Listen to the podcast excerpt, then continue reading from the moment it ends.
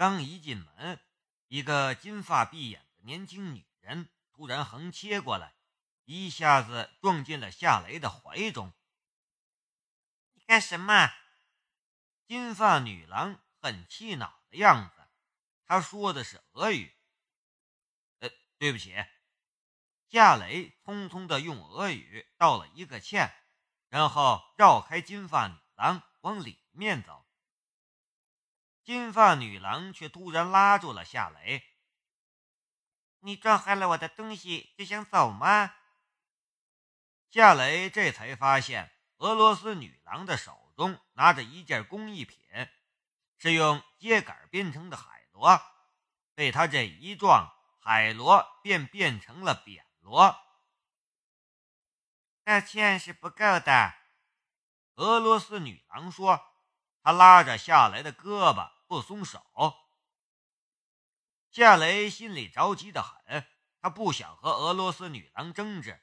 他掏出钱包，从里面抽出几张百元面额的华币，塞到了俄罗斯女郎的手中。俄罗斯女郎这才松开了夏雷的手。其实用不了这么多。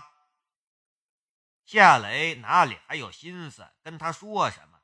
他快步走进了咖啡厅，可是那个男人已经没有了踪影。石静秋还坐在那张桌子前，低头查看那个男人给他的钱袋。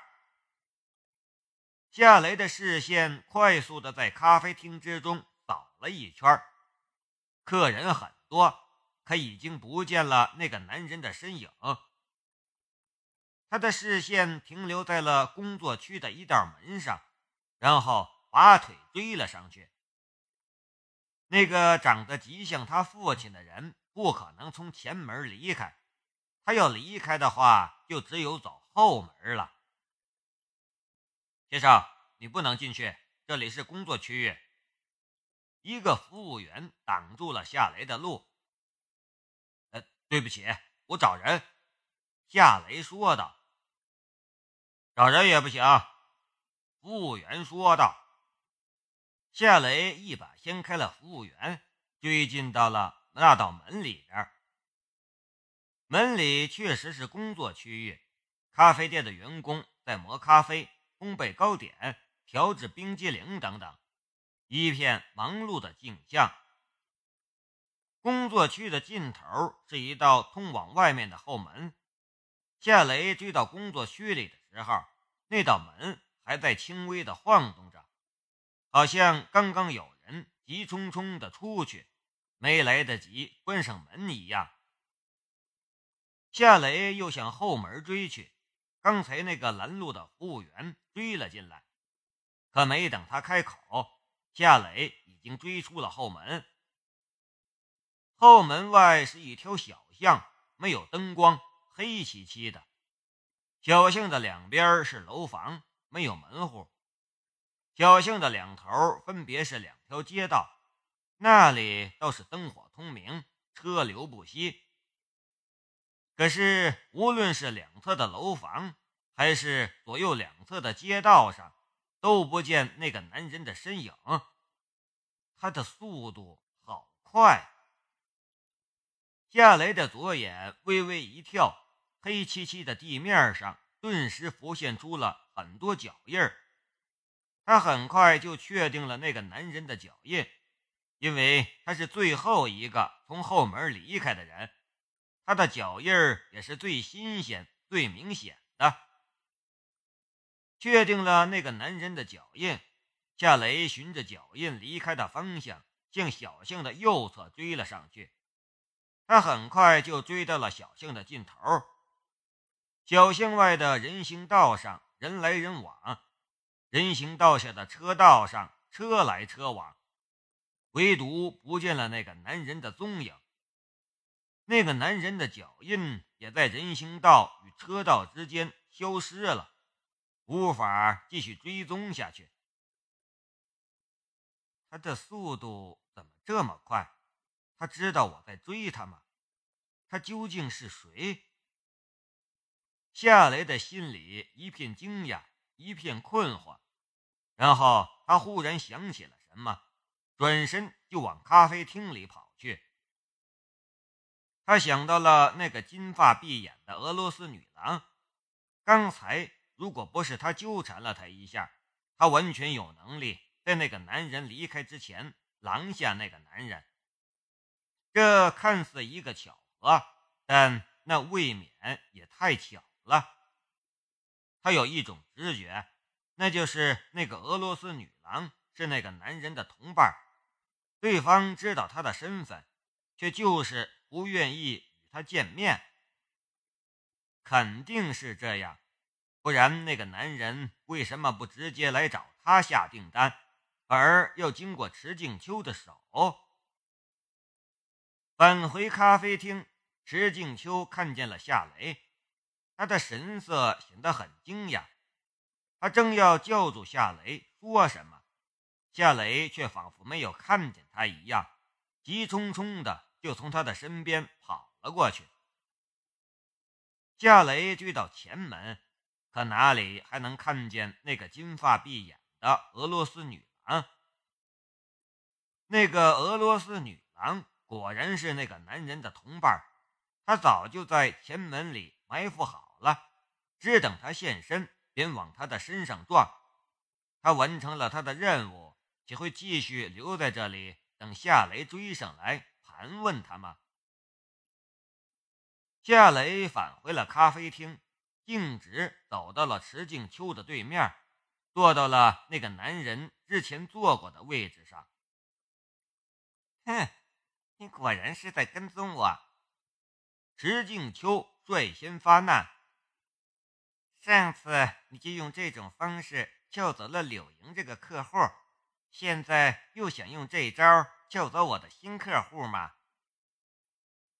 夏雷深深的吸了一口气，稍微平复了一下急躁的心情，才说道：“静秋，我没想过要撬走你的客户。”我只是想知道谁给你下了这笔订单。我要知道刚才那个男人的身份，请把你知道的都告诉我吧。石静秋冷笑了一下：“你跟踪我这笔账我还没跟你算呢，你居然还有脸问我要客户的资料？你以为你是谁呀？我需要满足你的一切要求吗？”静秋，算我求你了。石静秋笑了，真没想到啊，你也有求我的时候。告诉我吧。虽然被他冷嘲热讽，但夏雷却始终克制他的情绪。如果不是因为那个男人长得和他的父亲一模一样，他才懒得求他呢。石静秋沉默了一下，他静静地看着夏雷，心里好像在想什么事情，然后他的嘴角浮出了一丝暧昧的笑意。你求我？你想怎么求我？静秋，那个男人。夏雷想说那个男人很像他父亲，可话到嘴边，他又吞了回去。石静秋虽然与他是高中同学，但夏雷的父亲却从未去过学校，所以池静秋根本就没有见过他的父亲。而这件事很蹊跷，他不想让池静秋知道太多，所以他犹豫了一下，还是改口了：“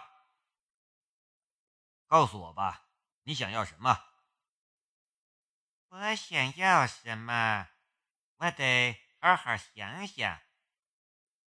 石静秋笑盈盈地看着夏雷，桌下，他脱掉了他的高跟鞋，将穿着黑色丝袜的玉足伸到了夏雷的膝盖上。夏雷的身子顿时僵了一下，他一下子就明白石静秋想要什么东西了。石静秋的那只脚在桌布的掩。盖下撬开了夏雷的闭合着的膝盖，然后贴着他的大腿一直往前伸去。最后在障碍前停了下来。他的脚轻轻地踩着、挤着、压着，肆无忌惮的样子。我说过，我池静秋想要的东西就没有得不到的。池静秋咯咯笑着。这附近有一家酒店不错，我们去那里谈吧。夏雷强忍着那种感觉，也忍着心头的火气。静秋，我们能不能不这样？告诉我吧，那个男人是谁？他是怎么找到你的？你这算是在求我吗？有你这样求人的吗？桌下石静秋的长腿就像是手表的秒针，灵巧而温柔。他能感受到夏雷的变化，那种变化让他兴奋，而他始终是一副吃定了夏雷的样子。想要答案。那就陪我上床，这便是池静秋没有说出口的要求。答应还是不答应？夏雷犹豫不决。将他的第一次交给池静秋这样的女人，他不甘愿。可是，一想起那个几乎和他父亲长得一模一样的男人，他就忍不住想要点头答应。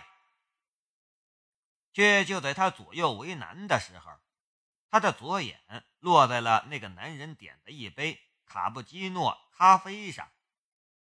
咖啡几乎没动过，还是满的，杯子也干净的很，没有留下任何指纹。但是咖啡杯下的桌子上却有一滩咖啡渍。夏雷的视线停留在那一滩咖啡渍上。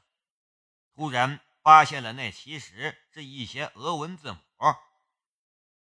这是小心的意思。他叫谁？小心我吗？夏雷的脑子里轰一下震动。难道他真的是我的父亲？石静秋的那只脚还在使坏，他的声音已经变样了。雷子，我知道你还是喜欢我的，我们去酒店开房吧。你想知道什么，我都告诉你。你不也一直想要我吗？我全都给你。我那死鬼老公没动过的地方，我也给你。他挑逗夏雷，他自己的反应却比夏雷还要强烈。夏雷似乎突然间就想明白了什么，他伸手抓住了池静秋放在他身上的，使劲的掐了一把。哎呦！池静秋一声痛呼，赶紧把腿缩了回去。他羞恼的瞪着夏雷：“你干什么？”夏雷摇了摇头：“关于这个客户。”你其实什么都不知道，对吗？石静秋顿时愣了一下。我不知道，难道你知道？算了，你自己去开房吧，我就不奉陪了。夏雷说完，起身离开。石静秋恨恨地盯着夏雷眨眼远去的背影，呆了好半晌，才冒出一句话来。他怎么知道我不知道呢？这家伙，我放低身价陪他睡觉，他居然拒绝我，可恶！然后他闭紧了双腿，脸上红潮明显。夏雷虽然已经走了，可他却还在回味刚才在夏雷身上吃到的豆腐。让夏雷改变主意的。原因很简单，那个男人所留下的俄语单词是一个原因，还有一个原因就是对方这么神秘且专业的行事方式，他怎么可能告诉池静秋他的真实身份呢？